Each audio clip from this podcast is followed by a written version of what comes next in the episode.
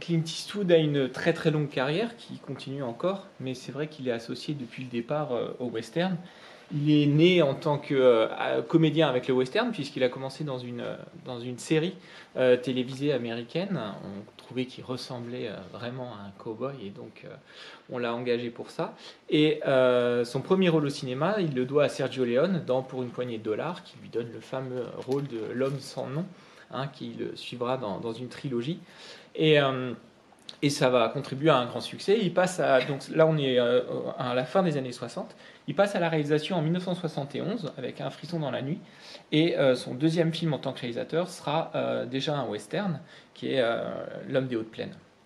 Le, western est quelque chose qui évidemment est très important pour lui en tant que réalisateur. Il va avoir deux maîtres, Sergio Leone, qui évidemment a lancé sa carrière, et un autre réalisateur, Don Siegel, qui, euh, avec qui il a tourné euh, notamment Les Proies, qui est un, film historique euh, sur la guerre de sécession, et aussi L'inspecteur Harry, entre autres. on verra d'ailleurs dans L'homme des hautes plaines, à un moment, il y a une scène où Eastwood est dans un, est dans un cimetière, et sur les deux pierres tombales, on voit les noms de Léon et de Siegel, qui sont à la fois des hommages et une manière de dire que il devient à son tour un réalisateur et que maintenant il va faire son propre cinéma.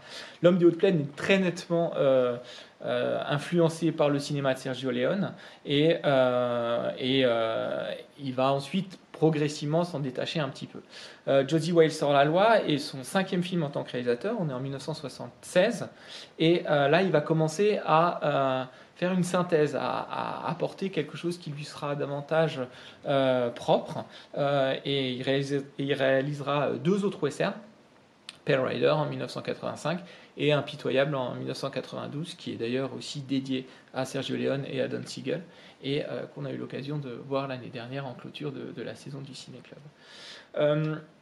Le, le, film est adapté d'un roman qui sort peu de temps avant, il sort en 1973 euh, qui est un roman qui s'appelle Gone to Texas de euh, Forrest Carter, qui est un, un, pseudonyme d'un auteur qui est un euh, ségrégationniste membre du Ku Klux Klan et qui écrit un, un, roman dans lequel les idées sont pas exactement les mêmes. si vous voulez, la raison pour laquelle les gens euh, sont ensemble euh, relève moins de la fraternité que d'un rejet assez euh, général de tout ce qui est évidemment d'ordre fédéral. Hein. on est vraiment dans quelque chose qui vise à valoriser le Sud par rapport au Nord et, à montrer à quel point il y a une forme de résistance. donc le roman est beaucoup retravaillé par une scénariste euh, Newris, qui euh, va travailler épaulé par euh, Michael Cimino, à qui on devra par la suite hein, des, très grands films, notamment Voyage au bout de l'enfer en 78 et Philippe Kaufman aussi, qui est désigné par Clint Eastwood comme étant le réalisateur du film. On travaille un petit peu donc toute la dimension idéologique, on va, on va la gommer. Et euh, le film a un petit peu de mal à se monter parce qu'on est euh, à la fin des années 70 et euh, le, western n'est plus très en vogue. Hein. Il y, y, a aussi quelque chose d'assez intéressant de ce point de vue-là. On est vraiment, on a passé l'âge d'or et le western, c'est une forme de survivance et c'est pas très facile à monter d'un point de vue financier. Euh, pour le casting, euh, donc Philippe Kaufman qui est aux commandes choisit euh, Chief Dan George qui est l'Indien et qui s'est déjà fait remarquer en 1970 dans Little Big Man et qui, avait fait forte impression. Hein. c'est le père adoptif de Dustin Hoffman dans, le film il va y avoir un petit peu des aménagements à faire dans, dans le travail avec lui parce qu'en fait il, est absolument incapable de réciter des répliques hein, écrites il est plutôt dans une forme d'improvisation. Et euh, Eastwood va faire avec et ça va très bien fonctionner. C'est lui qui va aussi insuffler cette, cette dose un petit peu d'humour et de décalage par rapport au ton euh, dans le film. Euh, Sandra Locke, qui joue Laura Lee, est imposée par Eastwood. C'est la maîtresse hein, de Clint Eastwood depuis un moment déjà et elle travaillera beaucoup avec lui du fait de, ce rôle particulier alors que Clint Eastwood est encore marié officiellement. Euh, et euh, l'Indien qui joue euh, Ten Bears et s'est fait remarquer l'année précédente dans un très grand film qui est Volotida Nitkoku. C'est lui qui joue le fameux Chief, hein, le, compagnon de, de, Jack Nicholson, qui a un rôle vraiment majeur dans le film. Le, le, tournage se déroule euh, plutôt bien et le film est bouclé en 8 semaines et demie, mais en fait, au bout d'une semaine, euh, Eastwood, qui est donc producteur et euh, acteur principal, se rend compte qu'il n'a pas exactement la même façon de voir les choses que Philip Kaufman.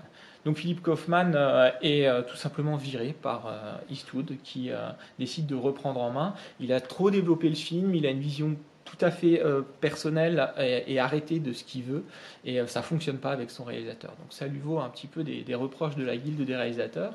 Et euh, Philippe Kaufman, par la suite, hein, aura une carrière avec quelques, quelques films reconnus comme L'étoffe des héros, L'insoutenable légèreté de l'être, et en écriture, c'est lui qui contribue grandement à, la naissance d'un grand personnage qui sera Indiana Jones. Donc il aura ensuite son propre parcours de Don Siegel, euh, Clint Eastwood va garder euh, la méthode, notamment. Hein. Euh, c'est lui qui lui apprend à, gérer un tournage, à être efficace. Et c'est quelque chose qu'il gardera toujours en tant que réalisateur. Il finit le, tournage avant, le planning. Il est extrêmement efficace, très rigoureux. Il sait pertinemment ce qu'il veut. Et ça, ça, avance très bien. Le, le, film donc sort en 1976 et très bien reçu. Euh, euh, il y a une nomination aux Oscars pour Jerry Fielding qui a fait la musique euh, et qui est le compositeur attitré notamment de Sam Peckinpah et qui retravaillera à plusieurs reprises avec Clint Eastwood. L'accueil au box-office est, très bon, en France aussi notamment, et ça permettra à, Clint Eastwood de continuer à réaliser des films, notamment deux autres westerns, mais aussi un très grand nombre de films dans des genres variés. Donc, ce qui est intéressant euh, dans le film, il ne faut pas oublier donc euh, qu'on est euh, voilà largement après l'âge d'or. C'est la manière dont il aborde la question du western. Hein, longuement parlé l'année dernière du western crépusculaire qui est impitoyable. Ici, on n'est pas, pas dans cette approche, mais il y a quand même un regard qui est celui de l'après, après un âge d'or. Euh, si on regarde euh, cette espèce d'odyssée, hein, ce voyage-là de, de, Josie Wiles, est euh, une sorte de somme de tout ce que peut représenter le western. Si vous regardez hein, sur ces deux heures et quart de film, vous avez à peu près tout ce qu'on peut connaître du western qui est présent que ce soit dans les personnages, hein, vous avez des soldats, vous avez des hommes politiques corrompus, vous avez euh, des Indiens, vous avez un hors-la-loi, euh, vous avez euh, toutes les crapules possibles et imaginables. on est vraiment dans quelque chose qui, qui, est exhaustif par rapport aux figures du western. Vous avez aussi les colons, le convoi, etc. C'est pareil pour ce qui est des décors. on a une très grande variété de paysages. Hein, de saison même, et, euh, et, on vous montre la mine, on vous montre les clairières, on vous montre les, forêts, euh, le désert, tout est présent, euh, ce qui fait qu'on a, on a le, sentiment d'avoir pratiquement, au bout d'un moment, un film à sketch où à chaque étape du voyage, on va rencontrer un autre type de personnage qui représente une autre facette hein, de, ce monde qu'est le western. Et le liant, ça va être ce personnage de euh, exterminateur qui euh, voilà, passe d'une exaction à l'autre et qui progressivement va délester ce monde violent de toutes sortes de victimes de, cette barbarie. Parce que le monde qu'on donne à voir, c'est un monde violent, un monde en proie à évidemment une histoire tourmentée, on y reviendra, mais surtout à une galerie de personnages qui représentent toutes les facettes possibles euh, de la barbarie.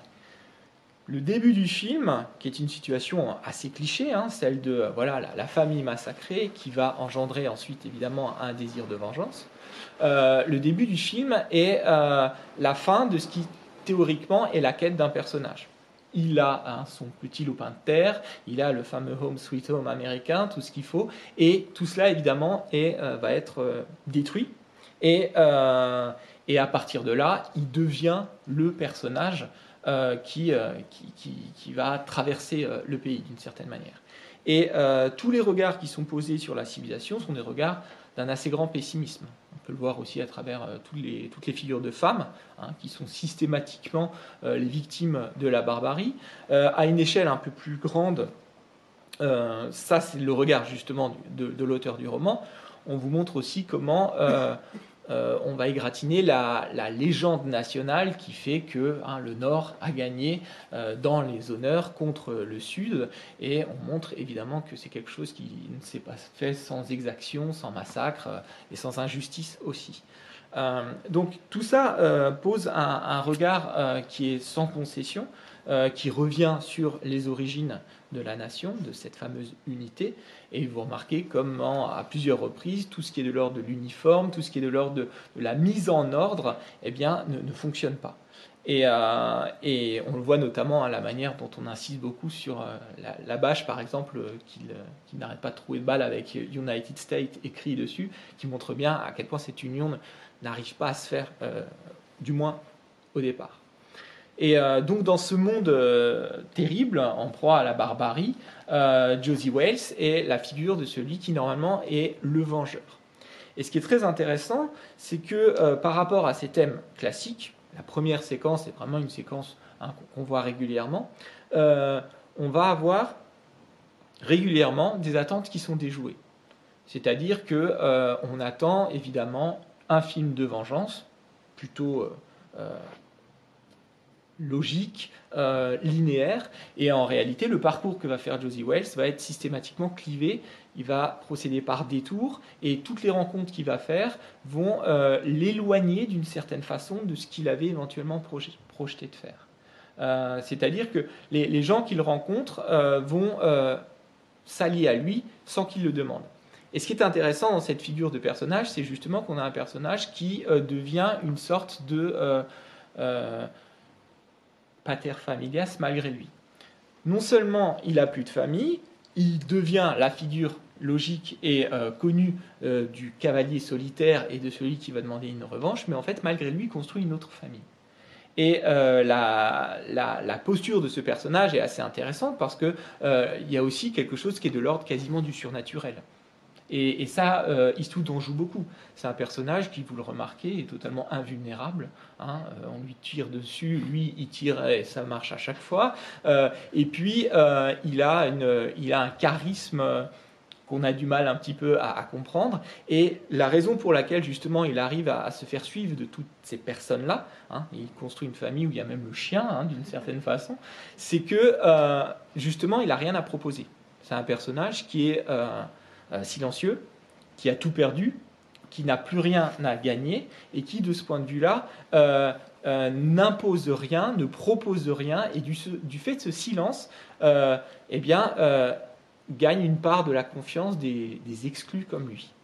Et ce qui est intéressant aussi, c'est justement l'idée que la construction qui se fait dans le sillage de, ce voyage, qui est une sorte de fuite, mais qui en même temps construit quelque chose, eh bien, euh, cette construction, elle se fait justement avec cette idée que euh, euh, redonner du lien social, ça se fait en assimilant les exclus du pays. Et là, on a une, nouvelle idée qui est celle évidemment d'une forme d'humanisme. Parce que dans la, personnalité de, Josie Wells, on va retrouver toute l'influence de Sergio Leone, toute l'esthétique hein, que, que Eastwood lui doit on a euh, ces séquences qui sont assez dynamiques, ce jeu sur le montage, la manière dont on va dilater le rythme. Hein. on va euh, jouer d'une certaine forme de lenteur au moment des scènes en prélude euh, aux, fusillades, par exemple. les contre-plongées, un grand travail aussi sur les, portraits. Vous voyez les, personnages qui ont toujours des mines pas croyables, et ça c'est clairement une influence de Sergio Leone.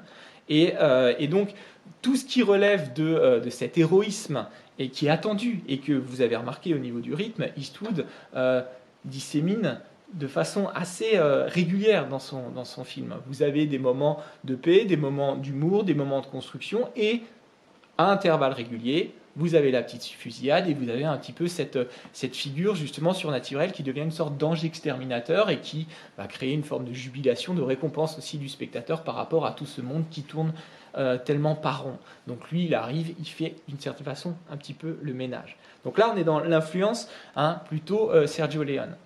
Mais dans ce qu'il construit en parallèle à cette violence, vous avez une dimension beaucoup plus humaniste. Et là, on a un autre cinéma qui serait le cinéma de John Ford, d'une certaine façon. Euh, donc, sur le plan formel, il va emprunter à Sergio Leone, alors qu'il ne va pas trop adhérer au fond de Sergio Leone, qui est un fond euh, généralement assez pessimiste, assez nihiliste, alors que sur le plan justement du fond, il va plutôt prendre des idées humanistes à la Ford sans en épouser la, euh, forme qui sera qui est beaucoup plus classique hein, d'un point de vue formel chez John Ford. Donc il y a une forme de synthèse aussi stylistique qui, qui, permet d'avoir de, de, qui permet à Eastwood de trouver un petit peu son créneau, si vous voulez.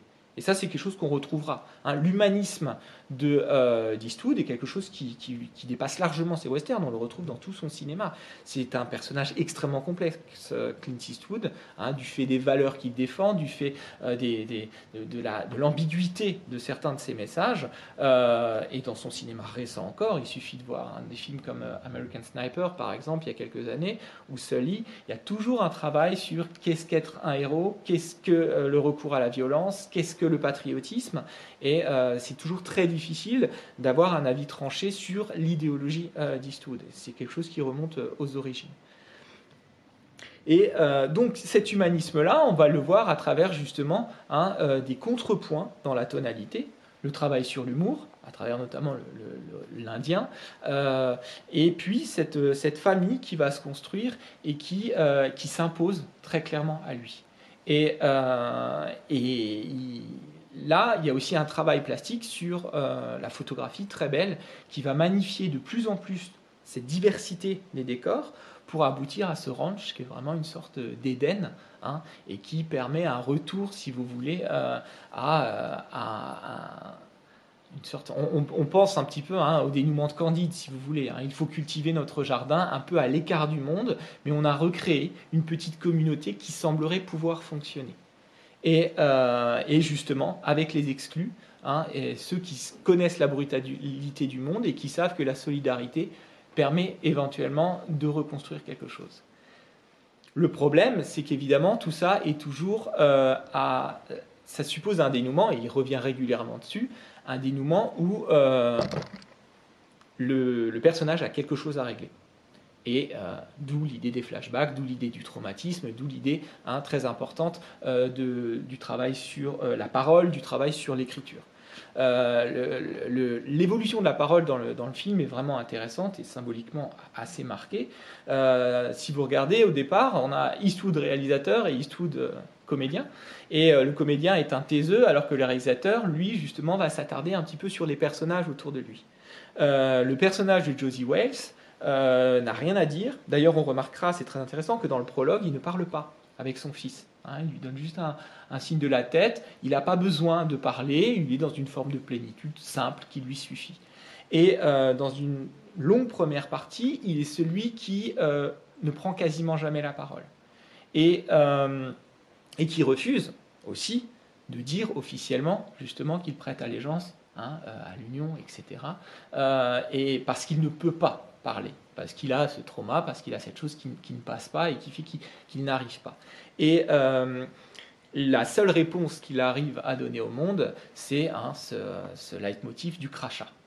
En gros, sa manière de parler à lui, c'est ce crachat qu'il fait sur absolument tout. Hein. Les cadavres, comme les animaux, comme voilà. C'est parfois un peu comique, c'est assez grinçant, mais en tout cas, ce jet noir, c'est sa seule façon, lui, de répondre à la violence du monde. Et euh, progressivement, euh, on, voit hein, la manière, par exemple, dont il n'écoute pas quand l'Indien parle de toute sa cause, il finit par s'endormir, il s'en va, etc. Il, n'écoute pas alors que les gens ont besoin de se confier et se confient particulièrement à lui. Et au fur et à mesure que cette communauté un peu étrange se crée, les langues vont se délier et lui va euh, finir par progressivement prendre la parole. On remarquera d'ailleurs en écho que quand lui commence à vraiment parler, l'Indien, lui, s'en va, comme une forme de vengeance par rapport au moment où lui-même s'était endormi. Et, euh, et il se rend compte aussi ce que c'est que de ne pas être écouté. Donc il y a vraiment un apprentissage du langage, du dialogue, de la parole par Josie Wells, qui évidemment est une forme euh, d'apprentissage, d'ébauche de ce que pourrait être la civilisation. Et euh, c'est pour ça que, encore un, jeu sur l'inattendu, le, le, conflit avec Dizours, Tenbers, de ce point de vue-là, extrêmement intéressant. Euh, vous remarquerez que l'état de siège dans le ranch qu'on nous vend avec les préliminaires où on prépare tout ne va pas du tout se passer comme prévu. Il va être improvisé à la fin, alors qu'on ne s'y attend pas. On s'attend à une attaque des Indiens, et là on a une façon de revisiter aussi le western qui est extrêmement intéressante, puisque on vous met tous les préliminaires, on vous explique comment on va faire face aux Indiens, on vous présente l'Indien comme une brute hein, euh, qui euh, voilà, exige des vierges blanches, etc., etc. Et là, on revisite tout ce qui est euh, la, posture, la figure de l'Indien. Et le personnage, est, quand, quand il va le voir, on s'attend au conflit, on attend la scène épique. Et qu'est-ce qui va destituer toute cette attente-là? C'est justement la parole. Et par la parole, euh, Josie Wells hein, parle vraiment de la parole de vie. Il arrive justement à sublimer euh, le combat. Et euh, évidemment, là, on, vous donne quelque chose qui n'a rien à voir avec l'image traditionnelle de la barbarie de l'Indien. Au contraire, c'est comme s'il arrivait en prélude de l'épilogue à parler à l'Indien, parce qu'il revient aux sources aussi un petit peu de, la nation, en allant euh, justement non pas du côté historique, mais du côté des origines, les natives, les Indiens. Il arrive à créer un dialogue et à mettre en place quelque chose qui va lui servir pour ensuite euh, dénouer réellement l'intrigue. Donc euh, cette parole, c'est ce qui va réellement sauver. Et donc on en arrive, hein, pour finir, à la dimension proprement politique du film. Vous savez, le western, c'est évidemment la mythologie que les Américains ont sur leur propre nation.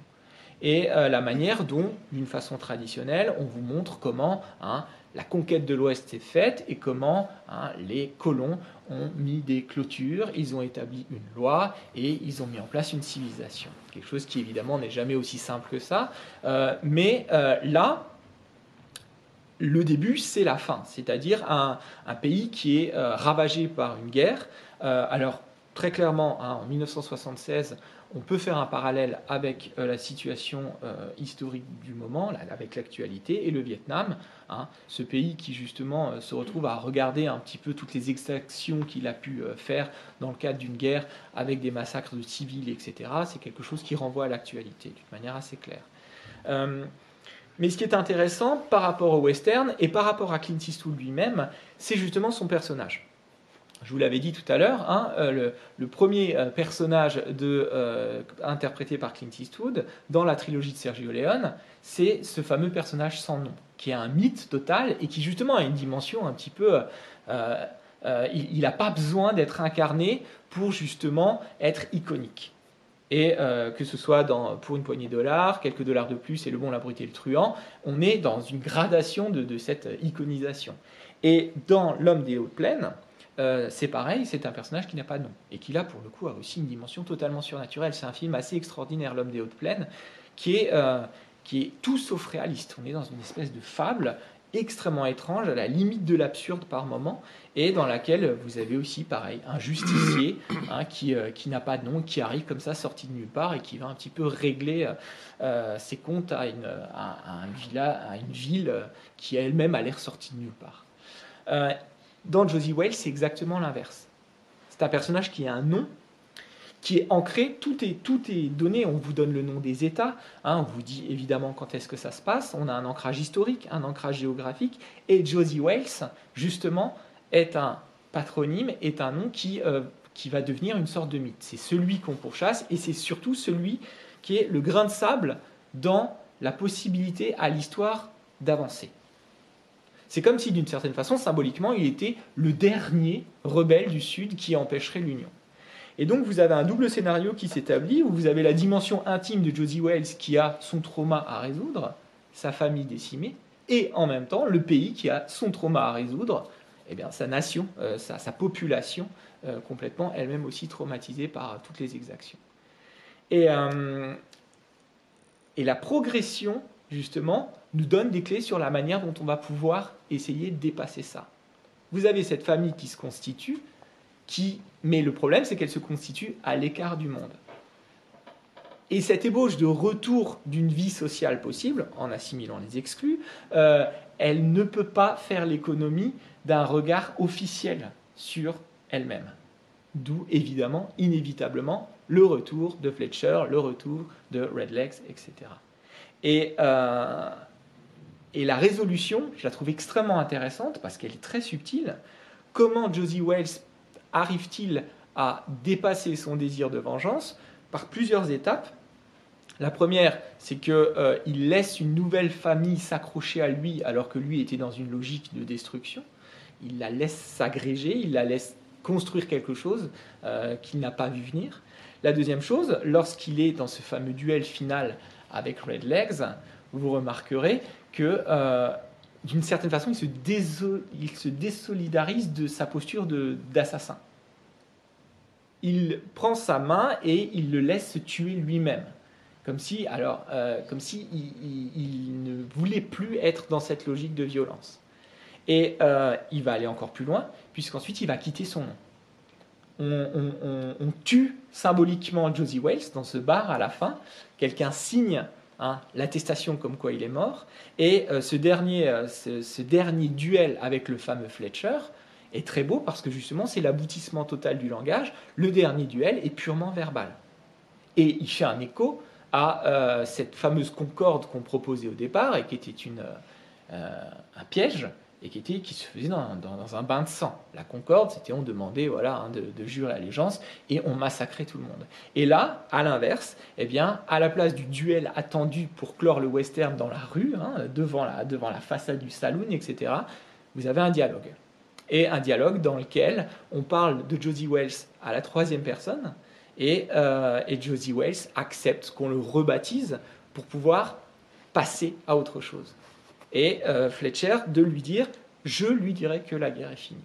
Donc la guerre est finie euh, pour entre Fletcher et, et, Josie Wells, mais surtout, d'une certaine façon, Josie Wells, en acceptant de quitter sa figure mythique de celui qui voilà, assassine parce qu'on est toujours à ses trousses, eh bien, enterre l'âge de guerre, mais surtout va permettre euh, une résolution et une véritable résilience. Donc on a un film qui devient un film sur euh, la rédemption, mais surtout aussi sur l'histoire qui va réussir à passer à quelque chose de nouveau et à essayer d'ébaucher hein, une nouvelle société euh, qui essaierait de, voilà, de tirer des leçons de tout ce qui a pu se passer auparavant. Donc là, on, en arrive à quelque chose qui dépasse largement le divertissement. Le film l'est, hein, très clairement, il est dynamique, il joue de pas mal d'influences esthétiques, mais on est vraiment dans quelque chose qui euh, a beaucoup plus d'ampleur, qui est un film référentiel, qu'est-ce que le western, et qui est un film réflexif, réflexif aussi pardon, sur l'histoire euh, de la nation et la manière dont euh, un destin, hein, à l'échelle intime, peut finalement donner des clés sur la façon dont on peut avancer euh, à l'échelle nationale. Merci de votre attention.